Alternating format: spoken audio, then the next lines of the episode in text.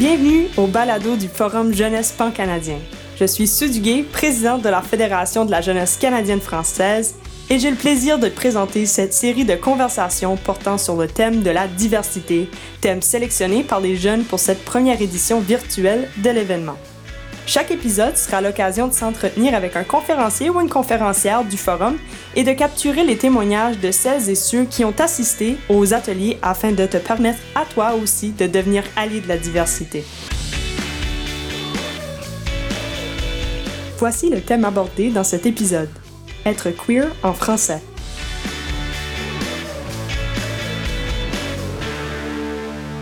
Mesdames et messieurs, bonjour et bienvenue à nos tables rondes de la FJCF. Je suis votre hôte, Mehdi et avec Magneto, nous aimerions d'abord commencer en reconnaissant que cette émission a lieu sur les territoires non cédés de la nation Kaneteaga. Et aujourd'hui, nous discutons avec Emmett Lamarche. Emmett Lamarche est à la direction du réseau Enchanté, qui est une organisation reliant les communautés bispirituelles et LGBTQ+, partout au Canada. Et Emmett a récemment offert une conférence dans le cadre du Forum de la jeunesse pan-canadienne de la FJCF, portant justement sur l'impact des communautés queer sur la société en général et aussi envers d'autres communautés marginalisées. C'est donc avec grand plaisir que nous vous accueillons aujourd'hui. Emmett Lamarche, bonjour. Bonjour, ça me fait plaisir d'être ici avec vous aussi.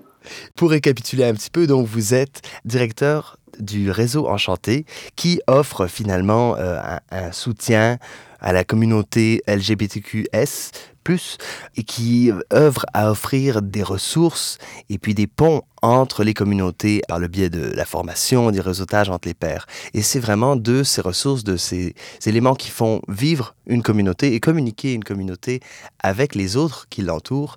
C'est vraiment de ces ressources et de ce bâtissage de ponts que je veux discuter avec vous aujourd'hui. Super, effectivement. Quelle belle introduction, merci. merci, ça fait plaisir. Euh, il y, a une image qui m'a marqué de votre conférence avec laquelle je voudrais ouvrir, en fait. C'était l'image qu'il y a du monde qui regarde la télévision en noir et blanc et que les personnes non binaires regardent la télévision en couleur. Et donc, c'est difficile d'expliquer l'existence des couleurs, la nuance des couleurs, la multiplicité des couleurs, comment il y a une variété de rouge et de bleu et de mauve, etc. C'est difficile d'expliquer ces concepts-là à quelqu'un qui n'a jamais vu que cette télévision et que le monde, par extension, en noir et blanc. Donc c'est le passage d'une conception du monde qui est binaire à une qui est non binaire. Ce qui donc mène à ma question, laquelle étant, est-ce que selon vous, la conscience et l'inclusion de la non-binarité relèvent aussi d'une perspective sur la vie elle-même? Oui, effectivement, la, une perspective sur la vie, une perspective sur la culture, une perspective sur l'histoire de l'humanité en général. Je veux dire, la, la non-binarité en tant que genre à part entière, en tant qu'une multiplicité de genres qui sort de justement la binarité, d'où vient le terme non-binaire. Mm-hmm. euh, c'est quelque chose qui, historiquement parlant, fait partie d'une multitude de cultures à, à, travers le monde et qui euh, a subi beaucoup. Euh, c'est surtout quand le monde est de c'est, le christianisme est venu euh, dans l'Ouest, qu'on a vu que les identités non binaires traditionnelles se sont faites essentiellement assimilées parce que c'était pas aligné avec les perspectives chrétiennes ou catholiques de la culture dominante. Euh, mais ces, identités ont toujours existé et je pense que ça reflète vraiment bien euh, le monde en général, je veux dire, le monde n'est pas noir et blanc, pour revenir un peu à mhm. l'analogie. Euh, il y a une multiplicité de manières d'exister. Même dans un monde noir et blanc, il y a des tons de gris. Il ne faut pas l'oublier qu'il y a une multiplicité même dans une dimension unique. Euh, et c'est cette beauté-là qui fait ressortir, je pense, toute la diversité dans le monde. C'est très bien dit, effectivement, et, je reviens sur le point que vous aviez mentionné, où finalement euh, l'arrivée de la, chrétienté en Amérique du Nord euh, pourrait avoir renforcé donc cette notion binaire du monde, par exemple entre le bien, le mal, l'homme, la femme, etc., euh, etc. Et donc justement, ça touche à un concept qui est nommé sur le site web du réseau Enchanté, c'est justement cette notion d'indigénisation. Et donc c'est mmh à voir si, selon vous, cette perspective de la vie qui n'est pas uniquement basé dans une optique binaire. Est-ce que justement, à vos yeux, ça fait partie aussi du lot des cultures indigènes qui forment l'Amérique du Nord avant l'arrivée de la chrétienté dessus? Euh, ça fait certainement partie du processus d'indigénisation ou de décolonisation, effectivement. C'est se décoloniser de ces concepts euh, euh, préconçus et imposés des religions, des majeures religions dans le monde, qui, de manière générale, sont très binaires. Mm-hmm. et puis, certaines communautés, pas toutes les communautés autochtones avant la colonisation, avaient des identités non binaires, mais plusieurs d'entre elles avaient des identités non binaires. Et c'est ça qui est très intéressant intéressant, c'est que dans, dans le monde au complet, il y a certaines cultures qui ont vraiment euh, développé cette identité non binaire au sein de leur culture. Ça faisait vraiment une partie intégrale de leur culture. Mhm. Certaines communautés, pas nécessairement. Donc, ça démontre vraiment la variété de perspectives et le fait qu'on ne peut pas nécessairement avoir une perspective et assumer qu'elle sera partagée par tout le monde, parce qu'il y a tellement de différentes manières de voir le monde.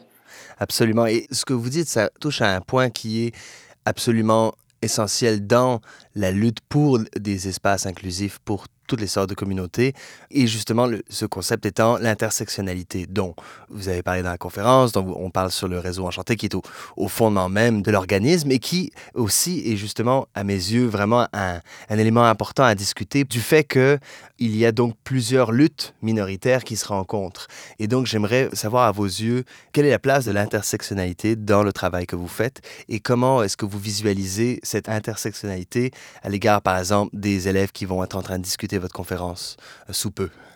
C'est une excellente question. Euh, venant, moi, je viens de, Edmonton, donc de l'Ouest canadien. Mm-hmm. Je fais partie d'une communauté francophone euh, à statut minoritaire.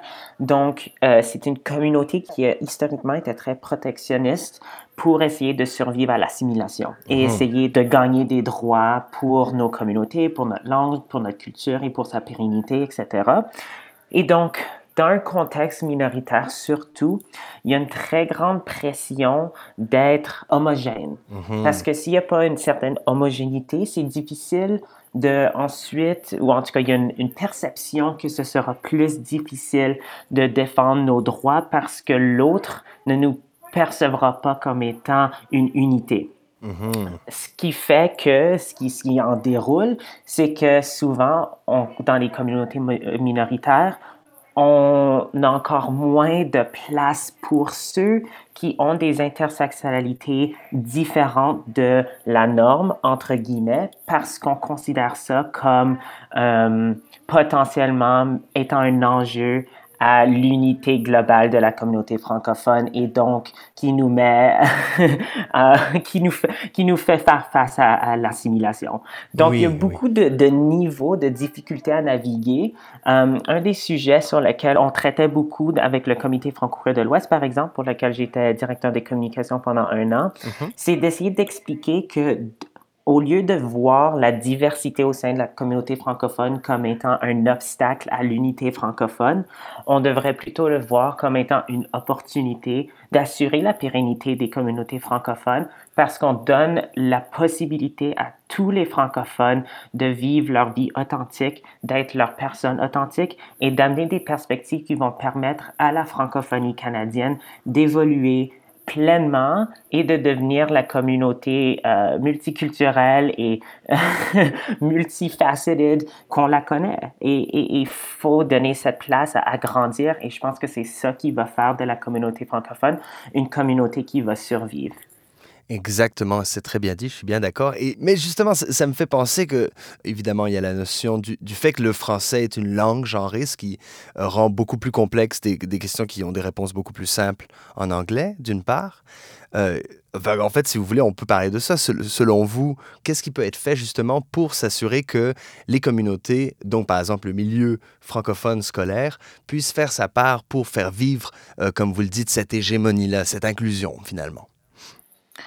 En fait, en français, il y a une façon de parler qui s'appelle le langage épicène. Donc, c'est essentiellement comme circumvent, contourner Mhm. euh, la base grammaticale genrée de la langue française Mhm. pour essayer de formuler une phrase sans avoir besoin nécessairement de conjuguer avec un genre.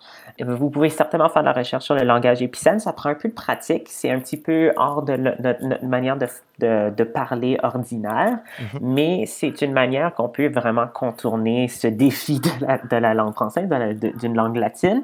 Euh, il y a aussi des néopronoms qui, sont, euh, qui ont été créés par des membres de notre communauté qui s'identifient sur le spectre non-binaire, comme les prénoms IL ou Mhm. UL. Euh, donc, cette encore, euh, le défi avec ces néopronoms-là, c'est qu'il faut quand même conjuguer. Donc, souvent, la personne qui utilise des néopronoms vont euh, aussi expliquer quelle sorte de conjugaison qu'ils veulent. Donc, certaines personnes, par exemple, qui utilisent des pronoms, néopronoms neutres en français vont dire Je préfère que euh, vous conjuguiez au masculin ou que vous conjuguiez au féminin ou que vous alterniez la conjugaison. Donc, dans une même phrase, on peut référer à une personne en conjuguant et au masculin et au féminin. Euh, donc, il y a cet élément un petit peu extra qu'on n'a pas en anglais. Euh, en anglais, il y a le pronom they, them qui est un pronom de la langue anglaise. Mhm. Et euh, il n'y a pas de conjugaison genrée en anglais comme on l'a en français. Donc, c'est sûr que c'est beaucoup plus facile de naviguer du langage neutre en anglais qu'en français. Absolument, absolument. Cet accès aux ressources est vraiment privilégié, d'une part, pour moi-même ici